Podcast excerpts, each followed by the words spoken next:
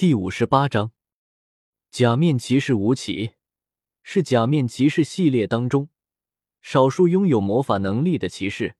在吴起的世界观里，魔法师被称为可以对抗绝望的希望。说明白一点，那就是从人类的绝望之中会诞生一种生命体，名叫 Phantom 魅影。他们的诞生会吞噬掉宿主的一切，并取而代之。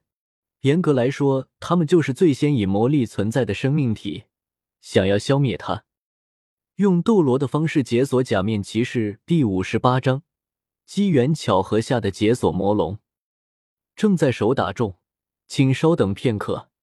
内容更新后，请重新刷新页面，即可获取最新更新。